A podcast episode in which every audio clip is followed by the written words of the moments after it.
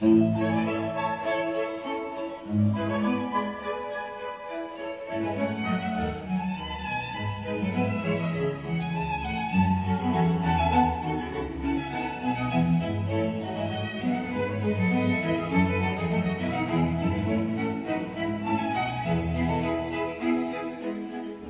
familia Osana, muy buen día, feliz amanecer. Qué maravilla despertar con el nombre del Señor en nuestros labios. Oye, camino para la santidad, repetir el nombre del Señor incesantemente. El peregrino ruso, ¿te acuerdas? ¿Ya lo leíste? Señor Jesús, ten misericordia de mí. Señor Jesús, ten misericordia de mí. Señor Jesús, ten misericordia de mí. ¿Sabes? Sí se puede llegar a la plenitud en el Señor, sí, sí se puede. Sí se puede llegar a la santidad, pero hay que tomar la determinación. Bueno, de eso hablaremos. He estado pensando que ya debemos hacer también un retirito de oración en la familia Osana. Veremos qué es lo que el Señor quiere. Pero que venga la fuerza del Espíritu en este momento, en este día, allá donde tú estás, que te goces en su presencia, que Él se goce también en lo que tú estás haciendo en este momento. Es un día maravilloso. El viernes es penitencial, estamos en cuaresma, es verdad, pero eh, todos los días deben ser también pascuales. Claro que estamos en un tiempo de conversión, de arrepentimiento, de reconciliación. Espero que estés muy bien allí donde estás, acomodadito los que están en el rincón secreto, otros en la cama, otros eh, de viaje, pero lo más importante es que abran el corazón para que el Señor pueda entrar en él. La familia Osana ora por ti para que tú ablandes tu cabeza y tu corazón y le sigas a Él. Quiero compartirte la palabra del Señor. Para este día el Evangelio según San Mateo, capítulo 5 del 20 al 26. En aquel tiempo Jesús dijo a sus discípulos, les aseguro que si su justicia no es mayor que la de los escribas y fariseos, ciertamente no entrarán ustedes en el reino de los cielos. Han oído ustedes que se dijo a los antiguos, no matarás, y el que mate será llevado ante el tribunal. Pero yo les digo, todo el que se enoje con su hermano será llevado también ante el tribunal. El que insulte a su hermano será llevado ante el tribunal supremo. Y el que lo desprecie será llevado al fuego del lugar de castigo. Por lo tanto, si cuando vas a poner tus ofrendas sobre el altar te acuerdas allí mismo de que tu hermano tiene alguna queja contra ti, deja tu ofrenda junto al altar y ve primero a reconciliarte con tu hermano y vuelve luego a presentar tu ofrenda. Arréglate pronto con tu adversario mientras vas con él por el camino, no sea que te entregue al juez, el juez al policía y te metan a la cárcel. Te aseguro que no saldrás de ahí hasta que no hayas pagado el último centavo. Palabra del Señor. A ver familia, ¿por dónde vamos a tomar esta palabra? Hay mucho que decir, como siempre, la palabra del Señor, eh, bien escuchada y en silencio, puede abrir muchas cosas en nuestro corazón. Pero a ver, eh, este, el Evangelio nos está hablando de manera eh, especial de la reconciliación y la reconciliación con los demás. Eso nos está hablando, reconciliarnos con nuestro hermano. Cuando nos acercamos al Señor en la cuaresma, eh, bueno, y siempre, el hecho de acercarnos al Señor, como que Él ilumina muchas partes en nuestro ser y eso nos invita a estar bien con nosotros, reconciliarnos. Entonces, eh, hay una cosa aquí que eh, como que no funciona muy bien en cuanto a las matemáticas. Ustedes eh, escucharon decir no matarás y el que mate será llevado ante el tribunal, pero yo les digo, todo el que se enoje por su hermano será llevado ante, el tribunal. O sea que los que creen que el Señor Jesús pone las cosas más suaves y que el Dios del Antiguo Testamento es mucho más fuerte, es bueno que lean esto. ¿Y, sabe qué es lo que me ha inspirado a pensar esto? Es, debemos pensar primero en cuál es la verdadera dimensión del problema que tenemos, cuál es la verdadera dimensión. Porque muchas veces nosotros exageramos, nos excedemos, extralimitamos, extradimensionamos la situación de conflicto que tenemos. Uno le puede decir a una persona, pero ¿por qué no, no se reconcilian? ¿Por qué no dialogan? Y hay aquí tres situaciones que son difíciles para la reconciliación. La primera es que sobredimensionamos muchas veces las situaciones. Cuando el Señor, cuando Dios es nuestra meta, todo lo, demás empieza a perder mucho valor, e incluso los conflictos y las diferencias que tenemos con los demás. Entonces, lo primero es darle la verdadera dimensión a la situación que ocurre con nuestro, con nuestro hermano con el cual tenemos el problema. Eso es lo que dice el Señor. Es muy grave, hasta solo el desprecio. No es solo que mate, el mismo desprecio ya es, eh, es grave y el problema puede ser que sea muy fácil de, de, resolver. Entonces, lo primero, ¿cuál es la verdadera dimensión del problema que tenemos? No los sobredimensiones. No se te va a acabar el mundo por eso. Sencillamente hay que intentar buscar una solución. Pero las otras, dije que habían tres situaciones, las otras dos son el orgullo de cada uno. Claro, es que para la reconciliación hace falta vencer mi orgullo. Es que eh, me pisotearon, es que me humillaron, es que me pordebajearon. He escuchado decir, algunos me patraciaron, dicen otros. ¿Cuál es la capacidad de orgullo, de ego que tienes en tu corazón que no eres capaz de ir a la reconciliación con el otro? sobredimensionas también por el orgullo. Y por otro lado está el orgullo de la otra persona. Alguien tiene que tener un gesto de humildad para una reconciliación. Y sabes que me impactó mucho ahora que proclamaba la palabra, esto que siempre escuchamos pero no le damos mucha importancia. Arréglate pronto con tu adversario mientras vas con él por el camino. Mientras vas por él, con él, con él por el camino. ¿Qué quiere decir eso? Mientras puedas arreglarlo, arréglalo. ¿Sabes por qué? Porque después de muerto ya no tienes nada que arreglar. Después de muerto no puedes rezar un Padre Nuestro.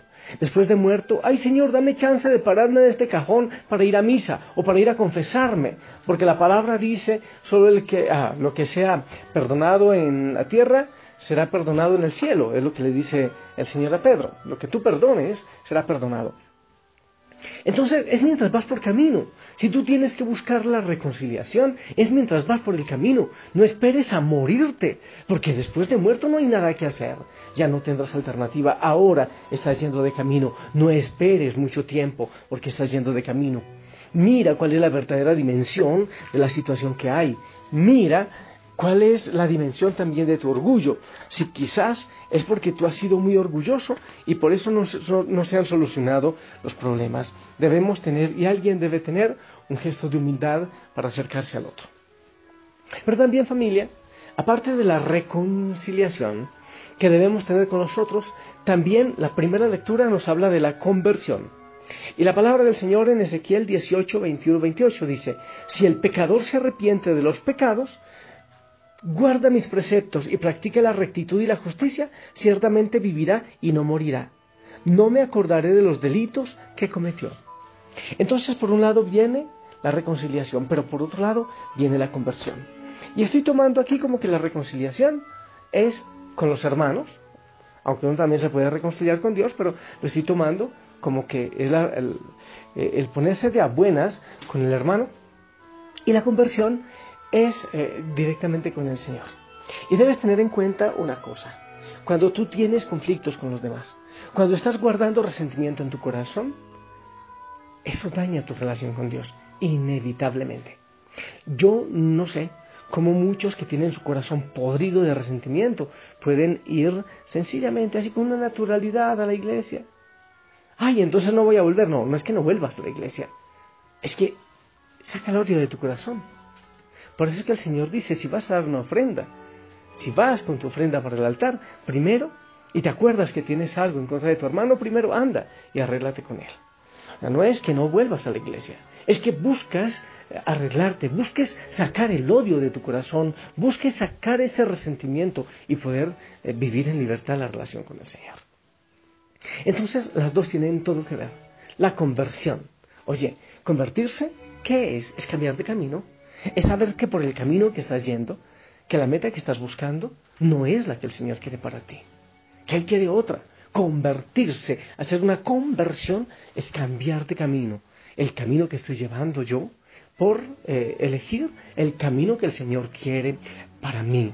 Eso es, hacer las cosas según el Señor, porque Él es eh, el único que me puede dar plenitud. Entonces, es una enseñanza, pero con dos ramitas. La enseñanza tiene que ver con la reconciliación y la conversión. Evalúa la verdadera dimensión del problema que tienes con alguien. Evalúa la dimensión de tu orgullo y da un paso. Reconciliación. Hazlo mientras vas de camino. Cuando te mueras, cuando pares los tarros, dicen por ahí, ya no hay solución. Uno muerto ya no hay solución. Mira, ahora que vas por camino, para intentar ponerte de buenas. Y lo otro, la conversión. Dios tiene un plan para ti. ¿Lo estás llevando de verdad? Lo que estás haciendo en tu vida es según la voluntad del Señor. ¿O lo estás haciendo de cualquier manera? Anoche hablábamos de que muchas veces Dios no nos responde nuestras peticiones porque pedimos las cosas que no, no están de acuerdo al plan del Señor. Ay Señor, ayúdame a arreglarme bien con mi amante eh, sin que mi mujer se dé cuenta. Oye, no seas desfachatado y sin vergüenza si es que estás en ese caso. ¿Cómo le vas a pedir al Señor eso? Recuerdo alguna vez que una persona, no fue confesión, fue consejo, padre, es que necesito que me aconseje cómo, eh, es que estoy peleado con mi amante. ¿Tu amante quiere decir que te tiene esposa? Sí. ¿Vive con ella? Sí sin vergüenza. No pide esos consejos. No sea desfachatado. Entonces, arreglarse con Dios. Llevar el camino que el Señor quiere que tú lleves. Si tú te arreglas con Dios, si tú te reconcilias con Dios, si tú te conviertes y cambias de camino y asumes el camino del Señor, indudablemente todo empezará a ir mejor y la relación con los otros también empezará a ir mejor. Pero yo pienso que eso es el propósito también de la cuaresma, reconciliarse, convertirse, tener una buena relación con el Señor, volver a su proyecto y obviamente esto lleva a una buena relación con los demás. ¿Eres capaz? Yo sé que sí eres capaz, pero debes hacer todo el esfuerzo. Vamos a pedirle al Señor que nos dejen hacer de nuevo, que nos dé la capacidad de convertirnos y de reconciliarnos. Porque como vamos, muy probablemente vamos por un camino equivocado, que nos va a llevar a la perdición, a la destrucción personal, a la infelicidad. Déjanos nacer una vez más, Señor. Necesitamos que entres en nuestro corazón. Tú conoces la dureza en mi y la terquedad que hay en mi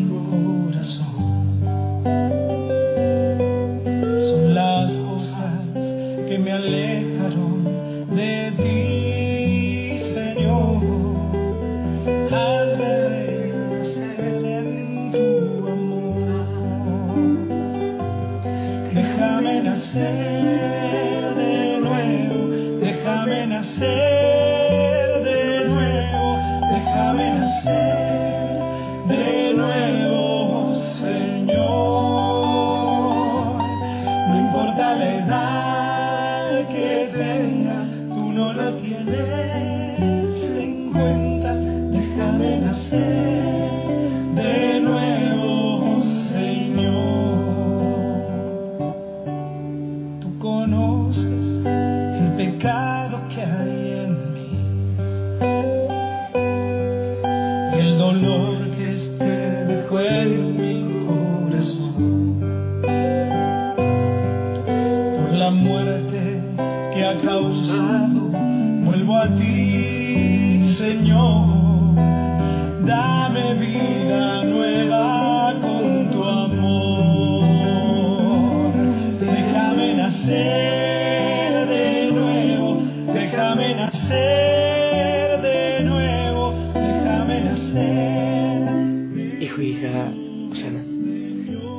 Voy a orar por ti en este momento. Y voy a orar con mis labios como si fueran los tuyos. Amado Padre, bendito, amoroso y misericordioso Padre, si acepto que he confundido tu camino y tu voluntad y que he querido hacer la mía. Por eso quiero pedirte perdón que muchas veces la discordia nace de mi orgullo, de mi egoísmo, de mi falta de tolerancia, de mi falta de misericordia. Acepto que el resentimiento es a mí a quien mata, es a mí a quien envenena, a quien hace daño.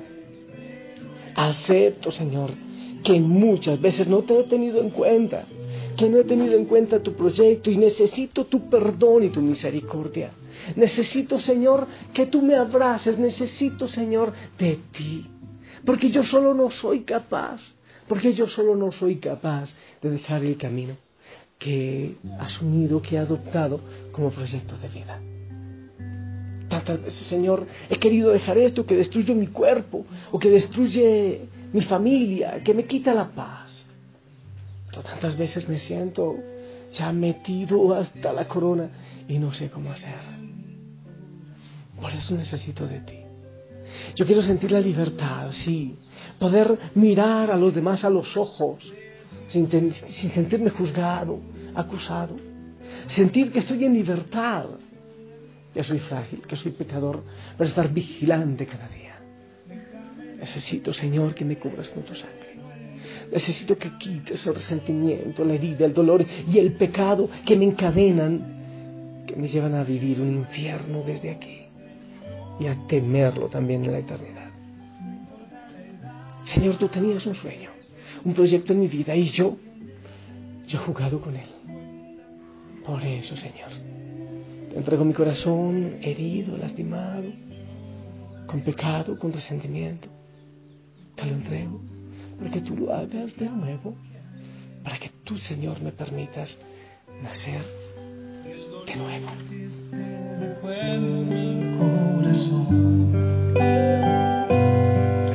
Por la muerte que ha causado, vuelvo a ti, Señor. Dame vida pero dilo tú también, canta, no déjame nacer de nuevo, Señor, pero dilo desde el corazón. Yo quiero nacer yo quiero volver a ti, Señor. Déjame nacer de nuevo, pero en ti, en tu palabra, en tu voluntad, en tu proyecto. Tantas veces he creído que ya no hay posibilidad para mí. Pero tú, Señor, siempre tienes una oportunidad. Contra ti, contra ti solo pequé. Como dice David, al pecar contra otros, también te he herido a ti. Te he faltado a ti y a tu proyecto. Y yo te pido, Señor, que derrames bendición sobre cada hijo, sobre cada hija, que mueva su corazón de otras formas. En el nombre del Padre, del Hijo y del Espíritu Santo. Amén. Familia, pedimos tu bendición para también nosotros lograr nacer de nuevo con la voluntad del Señor.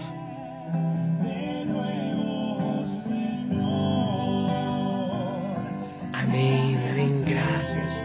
Gracias por esa intención. Te amo en el amor del Señor, sonríe, porque el Señor quiere que tú vuelvas a su camino. Si el Señor lo permite, nos escuchamos en la noche. Disfruta hoy del mensaje reconciliador del Señor. Te amo en el Señor. Buen día.